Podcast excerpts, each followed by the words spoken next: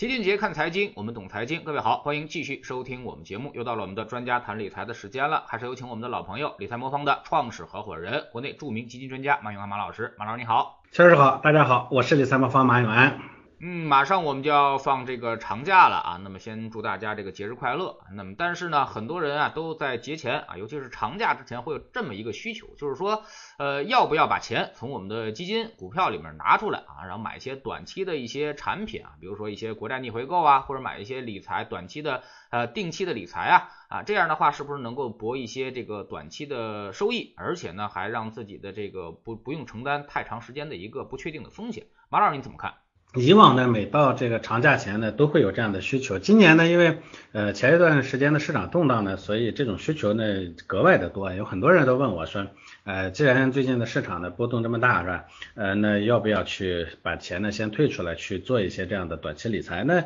呃基本上呢可以做的呢大概就有三种，是吧？国债逆回购，然后呢各种宝宝类的货币基金，另外呢就各种银行理财，基本上是这样的一个逻辑哈。这三种产品呢其实。呃，可以简单的比较一下，就每年这个长假的这钱啊，比如说像这一次是吧，包括像春节是吧，呃，短期理财呢都会有一个热度上的小高潮，尤其是国债逆回购，因为国债逆回逆回购呢，它是一种市场化定价的一种超短期的标准借款，呃，买入的时候呢，你把钱借给别人，这个别人一般都是什么券商啊、信托等等这样的机构。呃，这个机构呢发新股的时候，可能也有自有资金不够，就会通过国债逆回购的这个方式去借钱。当然也有小部分的散户，那他们呢把那个国债券呢抵押给你，到期了再连本带息的还钱啊，你再把国债呢还给他。这个过程呢，因为它是在交易所监控之下，所以它是一个标准交易。那期限呢可以比较短，就比如说一两天是吧？长的也不过半年。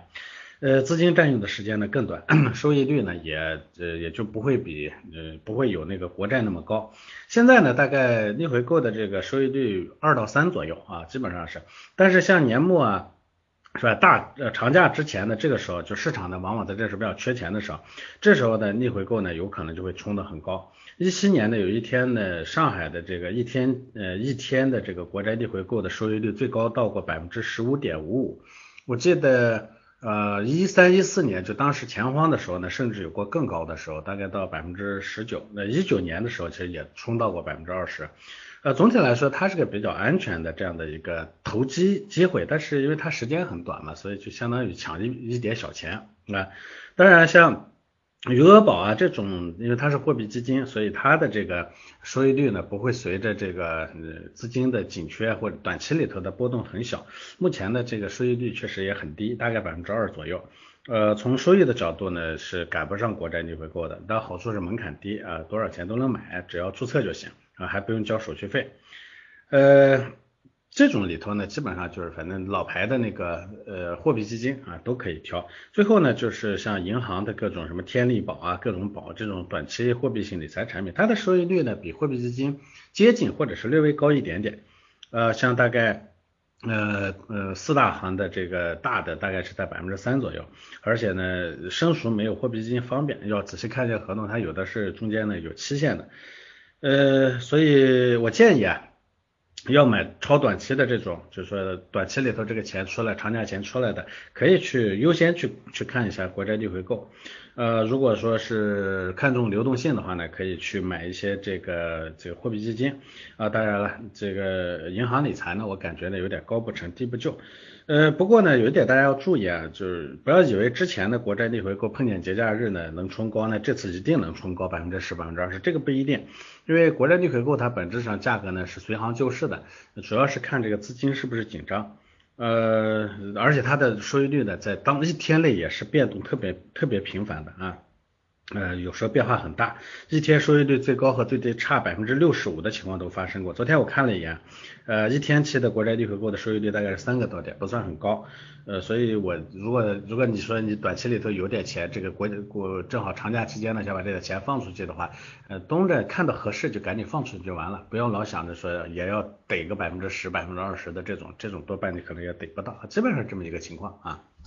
那么是不是这个国债逆回购最高的一个日子啊，应该已经来不及了啊，应该是昨天啊。那么长假之前的这个倒数第二天，应该是买是最划算的。呃，是的，往往在这一天呢会逮到好的机会，但是我也讲了，这个一天内变动也特别大，所以我的意思就是，呃，你得着看什么时候符合心理预期，就赶紧把它放出去就完了啊，不要这个狗熊掰棒子，越到后面呢想着越好，但是又到后面反而可能就会降下来了，嗯。嗯，那您给我们分析一下吧，就是这个长假啊，那么到底有没有必要我们把之前的这个投资都赎回来啊？因为如果我们要做基金的话，其实赎回买入其实也是有成本的。哎，是这个问题呢，其实年年有人问，每到长假前都有人问，而且确实有很多人他会这么干。嗯，尤其像今年呢，因为前一段正好长假前的市场呢，它不是那么高歌猛进的，是吧？市场呢在波动啊，而且很多嗯分化的特别厉害，波动也比较大。呃，包括像这个 A 股的波动也大，美股呢也是在波动中啊，港股也在波动，所以很多人呢觉得就特别担心在国庆期间呢会出啥问题。这么着呢，很多人呢他就想老来问说，呃，这个要不要退出来？呃，其实嗯怎么说呢，这个确实我们的 A 股的这个嗯波动啊是呃是比较大的啊是比较大的，但是。呃，怎么说呢？这个市场的这个东西，这个呃，其实在这种极短期的这种情况里头呢，呃，不可控。呃，我们之前呢，其实做做做过一个调研，这这个这个操作，其实是因人而异的。因为很对于很多的人来说呢，把钱拿出来去买短期收益呢，可能都覆盖不上他的手续费，就像前面说的这个。呃，比如说，嗯，假如你有五十万的本金在基金里头，嗯，随便找一只吧。呃，这个呃，假如说有只基金你持有的时间可能已经比较长了，那赎回费呢已经降到零点二五了，那赎回零点二五五十万的话也得将近将近降不少钱的，就几好几千块钱的这个赎回费呢，对吧？呃，而且你节后呢，你再想买回来的时候还有认购费，这个咱们都都不提。那么如果把这五十万放到国债逆回购里头，能赚多少钱呢？就算你是咱们昨天比较高的这一天买的是吧，蹭到八天的这个利息。按照百分之三点一五的这个收益率算的话呢，大八天大概也就几百块钱的这样的一个收益，所以跟前面几千块钱的这个呃赎回费相比呢，是得不偿失的。那这里头呢，其实很多人呢是担心这个中间呢会有波动，但是我前面也讲了，这个短期波动其实是完全不可控的。呃，我们回顾一下历史上比较悠久的上证指数啊，那根据统计呢。三十年来，就咱们这个长假啊，这个长假前的五个交易日，大概有十三年是上涨，十七年是下跌的，呃，上涨比例呢大概是百分之四十三，呃，低于百分之五十。但是呢，在这个节长假之后的五个交易日，大概有十八年是上涨的，十二年是下跌的，上涨的比例呢是百分之六十。呃，如果看中位数的话，那么节前一周下跌百分之一，节后一周上涨零点七四。所以显然这个东西呢，说呃这个呃呃长假呢会带来什么波动，最后呢会避险这个事情，从统计数数据上来说呢是呃是是是不存在的啊，就你避险的结果往往还可能最终不划算。这个而且也不一定说这个节前的涨跌和节后的涨跌之间呢也没什么关系。一八年呢节后呢还跌了好几天。所以长假前后的这个涨跌呢，其实很多时候都是很多人都这么想，最后的一种情绪带来的。呃，至于说，因为前面有好多人担心有这么种担心，所以很多人呢反而会卖出去，所以它会导致这个长长假前呢跌的比率反而会多一些。那节后呢，因为很多人发现没啥事儿又回来了，所以涨的比例呢反而会高一些。所以单纯的避险呢，我觉得呃去退出这个市场呢，其实从逻辑上来说不成立。哎。呃，大家一定一定记得一个道理，在基金市场上赚钱就一定不能频繁进出，这是个最简单的道理。除非说你是一个做短线的专家，否则这个频繁进出的收益其实很难抵得上你这个呃长期持有的收益的。如果你是专家呢，那你买基金还不如炒股，对不对？它还没有这个基金的这个高的成本呢，是吧？我相信大部分的投资者呢，其实对市场呢没有那么了解，做短线呢，其实呃成功率肯定没有那么高，所以这种情况下，我觉得没有必要啊花太多的精力的这个。呃，哎，这这个这个这个这个这个去去哎去讨论说，哎，这个这么短的这这点时间呢，应该怎么做？我一直讲说，呃，做基金投资啊，这个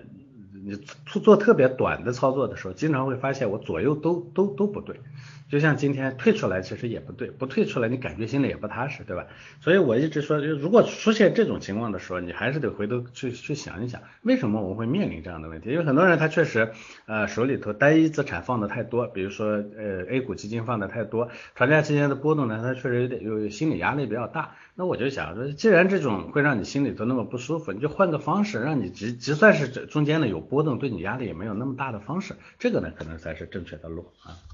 呃，其实很多人更担心的是在这段时间之内海外出点什么事儿啊，包括我们自己的这个港股啊。那么如果美国那边出点什么呃负面新闻，美股一跌，然后包括港股提前开啊，那么提前一跌，可能会对 A 股造成特别重大的打击，就跟这个中秋一样啊。那么中秋的时候我们港股一跌，好像这个 A 股这边的心态都崩溃了，但是发现一开盘没啥事啊。那么马老师你怎么判断海外的表现？呃，这个呢，最近呢，美国市场，因为全球市场受影响最大的是美国市场，美国市场最近确实在动荡，呃，动荡的原因呢，是我们看到美元指数呢，其实在底部呢盘整了很长时间以后呢，有略微有回头的迹象，这是啊，就是美国的这个货币政策呢，之前不一直谈说 t a p e 呢可能会加速，然后呢，呃，这加息呢可能会提前来，那一直谈的这个问题在货币市场的一个表现，但是我们也一直讲。呃，这个东西呢，从实际上来说呢，千难万难，就是真的想这个呃要把货币政策彻底扭转过来呢，千难万难。但是每一次呢，大家对这个通胀有担忧的时候啊，这个或者它的它的这个美元呢收紧的各种这个呼声也好，是各种担忧也就来，所以它会对市场呢造成一定的影响。但是最近的这个美国的市场呢，确实没有其他的。啊，货币政策上的这个窗口期啊，在在在这个国庆，在咱们的长假期间啊，这是第一点。第二点，我们也讲，呃，两个市场呢，其实我们的呃这个呃怎么说呢，这个分离啊，越来越明显了。就像陈老师前面说的，中秋期间呢，其实显然我们我们受它的影响呢比较小。那这种情况呢可能会延续。呃，因为我们的货币政策跟美国的货币政策之间的这个脱钩的趋势呢是越来越明显了。原来我们之所以同涨同降，我们经常特别受它的影响的原因，是因为我们的货币政策其实也紧密的跟着美国的货币政策。原来我们发钱的这个节奏呢是靠外汇占款的，而现在呢，我们的货币政策完全是独立的，像人家乱撒钱的时候，咱们也没撒钱，所以人家。要收的过程中呢，我们完全收不起来。我们现在能预估的是，今年呢，我们可能还会见到。啊，今年或者明年的上半年，我们还能见到持续的这个啊降准，甚至有降息的这样的一个过程。那跟嗯美国呢，现在呢在讨论什么时候呢，呃减少这个量化宽松的量，同时呢什么时候开始加息，这完全是两个相反的方向。货币政策呢是影响中短期市场的最重要的要素。那货币政策呢根源都不太一样，那你说它两个市场呢要要要要走到一起去，这显然就是逻辑上就不成立。所以从这个角度来说呢，我觉得大大家的担忧呢完全没有必要。一个一总结就是说，第一呢，这期间呢，现在没什么货币政策的宣示的机会。第二呢，就是啊，就算是它的货币政策呢有变动，那对我们的影响呢，其实也基本上没什么实质性的影响，所以大家完全不用担心。嗯。嗯，那么我们 A 股散户还是比较多的啊，我们的市场没有办法做到像美股那样保持长期上涨的一个趋势，所以我们长期持有过程当中呢，可能会碰到很多的一个震荡行情啊，可能一只基金拿了十年，甚至拿了五年之后也没什么太大的一个涨幅啊，那么这个办法马老师觉得该怎么解决？呃，确实这个是咱们的这市场跟美股相比呢，它是有这么一个特点，就美股呢它是。呃，牛长熊短，我们的市场呢是牛短熊长，这呢背后的机制原因很多了。呃，最重要的原因呢，我觉得是两点。第一点呢，是我们的市场本身的这个发行机制导致了我们这市场上啊，呃优胜劣汰的效果不好。啊，就是烂东西呢，总在市场待着，好东西总上不来，这是它的第一个问题。第二个问题呢，就还是我们的这个资金性质的问题。因为美股呢，支撑它的主要的资金呢是那种养老啊、社保啊这种长期资金，而我们的这个市场上呢，其实算是所谓的基金，其实都是经常是短短视的。啊，最近市场有个传言说，为什么市场最近的分化特别厉害？因为我们很多呢，原来嗯，这个所谓做消费的这个呢，都去做周期了。这这马上这个呃季度末了，要要披露这个季度报告的时候，他要把这实际的前十大持仓要披露出来。大家觉得哎呀，太这个压压力下呢。不得不低头啊，做消费的呢去做了周期股，但是呢，你这个按规定呢，你做的太多了，这脸上又不好看，所以最近呢都在忙着又调回来。啊，这当然传言啊，有没有这样的情况呢？我猜有可能有。这就说明呢，我们的很多基金呢，其实在短期业绩压力下呢，它的行为是很短视化的。哎，基虽然叫基金的，其实也类似于散户资金，所以呢，我们这个市场的这两个原原原因啊，就导致我们的市场确实呢是呃牛啊牛短熊长。那美股呢，你看过去十年这呃道指啊标普涨了一百九十。啊，纳斯达克快涨了三倍，A 股呢，一零年上证指数呢三千四，哎，二零年收盘还是三千四，所以在中国市场这一点呢，确实是没有人家的这个市场好。但是呢，不能说中国长期持有没有意义。首先第一个。呃，这个呃，我们的这个基金呢，其实大部分都是在持续上涨的。我前面说的上证指数啊，但是我们这个市场里头呢，确实还是有一些不错的品种，它早创新高了。我们的基金呢，总体上的收益率呢是正的，它不是说呃这个十年过去呢收益率是为零，这是第一个。第二呢，就是我们的这个基金呢，也有涨得特别猛的时候，当然也有跌得特别猛的时候。这个中间呢，过山车过的做的过的做的呢过于猛烈。呃，但是确实因为这样的不稳定呢，所以大家呢挣钱呢比较难。但是如果你真的是盯在里头，能长期持有的话，呃，挣到钱的概率呢还是还是比较大的。我们可以看看两只基金啊，一只呢就是去年的呃股票型基金冠军啊，收益率呢是百分之一百三十四，这收益率非常漂亮。但是它前面几年的业绩呢都没有跑赢平均水平，一六年和一八年呢都跌了差不多百分之二十到三十，所以它呢这个呢就亏损回正的时间就特别长，大概用了五年。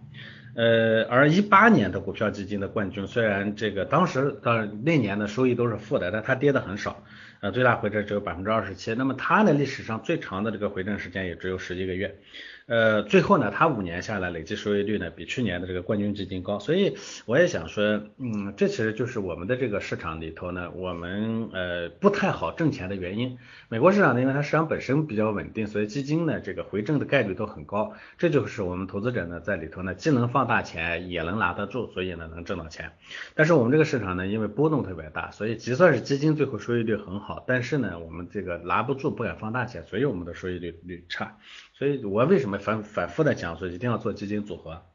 哎，就是他就是为了弥补我前面说的那个基金呢总是在过坐过山车的这样的一个一个一个一个一个一个缺憾的。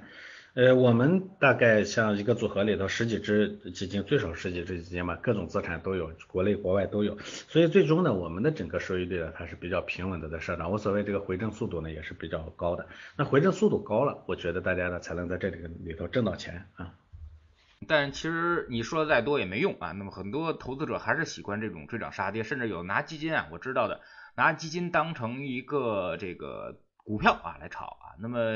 有的基金公司告诉我啊，说这个。呃，某热门行业啊，只要一涨啊，那么就疯狂赎回啊，那么只要一跌呢，就是当天就来了几个亿的申购啊，那么这种现象是不是呃，我们说呢，这个就是拿基金当股票来炒了，而且专门有一批这种炒短期基金的一些人啊，那么其实这种行为是比较傻的啊，是不是马老师？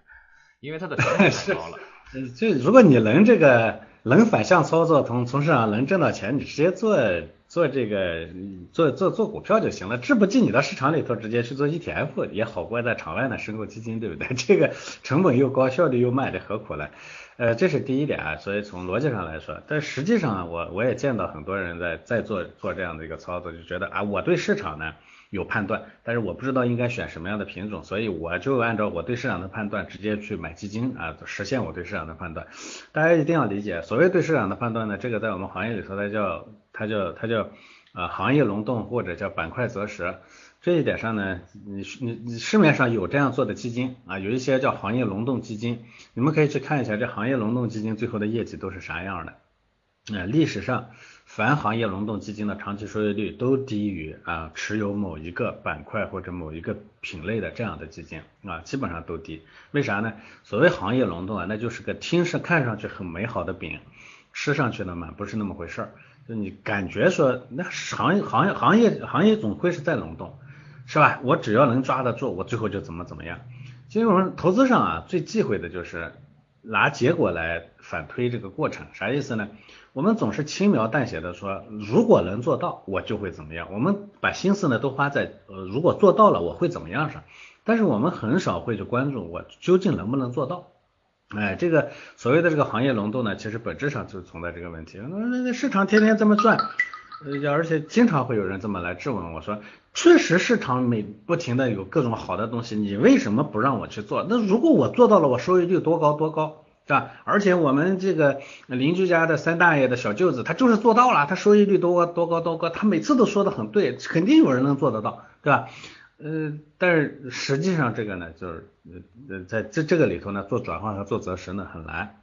我就说了，呃，这个邻居家的三大爷的小舅子那都是传言，做没做到呢，谁也不知道。能看公开看到的做那个。呃，这个行业轮动的那些基金经理，照道理说呢，基金经理总体上是专业能力更强的一波人。你看看他做做做没做到？这些人都做不到，你这哪儿听了个邻居家三大爷的小舅子做到了？你说这玩意儿，你你你你，就是我们总相信民间有高人是吧？这个这个是吧？呃，这个这个这个武术高手总在山山林里头藏着一样，这不是就是这个纯粹是自欺欺人嘛？所以呢，这一点上呢，其实做不到。那与与与他相似的还有很多啊，比如说咱们一直讲的这个。嗯，这个这个定投，呃，说如果做到了那个微笑曲线，我能做到多少？如果没不辅之以完整的这个过程中的行为情绪安抚伴随式服务的话，这这个定投你要能坚持下去很难的，百分之七十的人最后定投都会失败，这里头也是不停的会告诉投资者说，如果你做到了，你看会怎么样？但是百分之七十的人做不到啊，对不对？那同样，我们其实再回过他前面前面其实说的这个，说没有用啊，确实是没有用。就像我讲的这个中间的这个呃人总是要要要去追涨杀跌这件事情呢，说起来没有用。那我们那个基本逻辑是说，人有这种冲动可以理解，但是呃冲动之外呢还有理性。那为怎么着平衡这个理性和冲动呢？哎，把少部分的钱拿去呢去做这样的操作，可以没问题。爱咋做咋做是吧？但是呢，你不能冲动支持下把自己的钱全都砸上去。所以我们一直讲说，大钱要理财，小钱去投资是吧？大部分的钱要求稳，就要求求求安全。那求稳和求安全就是我前面说的，通过资产，通过那个基金组合、资产配置的这个方式呢，把钱稳住。小钱部分你想怎么做都可以啊。你要觉得说我就是对行业判断的好，我就是比那些基金经理牛，我就要择一下时，我就要转换一下，可以没问题。那事实呢？事实呢说，有些人确实通过这个里头还能挣到钱啊，这没问题。但是凡是通过这个龙洞里头赚到钱的人，一般都是心态特别好的。怎么让你心态好呢？大钱安稳了，你小钱才能心态好嘛。所以我觉得这里头呢是个基本的辩证关系啊，大家一定要理解这一点。嗯。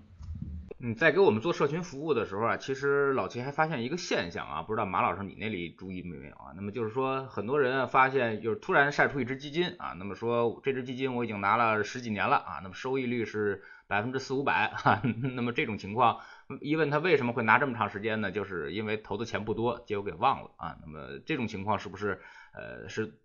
这个这个我们说赚钱最多的呃或者说我们说收益率最高的方式啊，但赚钱不一定多啊，恰恰是因为你你拿了一个很小的部分钱钱去投一些基金，可能你最后完全忘记它的存在了，反而你能拿得住。是的，这个情况呢，其实在行业里头有个叫有个悖论，就是嗯这个因为老有投资者也来问我说，为什么我收益率最高的那个是钱最少的？为什么我钱放的多的那个收益率不高？这其实在这特别普遍的一个现象，这就跟那个墨菲定律一样，感觉这是个魔咒，这不是魔咒，这个后面它就是有心理的因素在里头。你把钱大钱放上去，你就是心里不踏实，不踏实导致你就是拿不住。那呃基金这个东西啊，说实话，我前面已经举过两个例子了，很多基金都是这样。嗯，今年的冠军基金，你再回头去看前些年，那业绩可能很很长时间都都非常差。啊，过去一段时间呢，某个时间段的那个收益率特别好的基金，在未来呢，很长时间里头也会特别特别差，所以这种情况特别普遍，那就决定了说，任何基金最终，即算是十年下来，就是前面一段时间我看有个人分析说，过去啊十年赚了二十倍的有一只基金是吧？嗯，富国的一只基金，那他去看了一下，说这只基金呢，实际上如果要想实现这个二十倍的收益率的话，过去呢大概有三分之二的时间是极其糟心的，因为它的业绩很不好，也特别一般。那之所以你这么糟心的时候，你还能坚持能拿着拿到拿拿了，最后把那二十倍拿到的原因，确实就是要么就忘了，要么就是资金太少了，不值当的为这个事儿操心，对吧？那但是如果你真的是把这个把这个主要的钱放上去，最终可能那个基金收益率很高，但是你在里头待的时间一定是不长的，这就这就是里头的辩证关系，这里头一点都不奇怪啊，这是常态。所以我也讲说，呃，放大钱的地方它就得平稳，就得安心啊。放小钱的地方呢，你可以去折腾。反而放大钱的地方平稳了、安心了，放小钱的那部分本来想挣个小钱的，最后还真挣到那个小钱了。但是如果你反过来说，把大钱放在这个不不安心、不平稳的地方，就最终呢，它是既挣不到钱，反而就。咱们说这个世界的公平就在这个地方，嗯，你把主要的钱砸上去了，但是这个叫什么呢？风险也过高，这种情况下呢，你不光挣不到钱，最终还赔钱了，所以这是这么一个逻辑在里头。那么针对今年这个行情啊，那么你们觉得现在应该是怎么样做一个资产配置比例呢？哈，现在我们拿多少权益资产比较合适？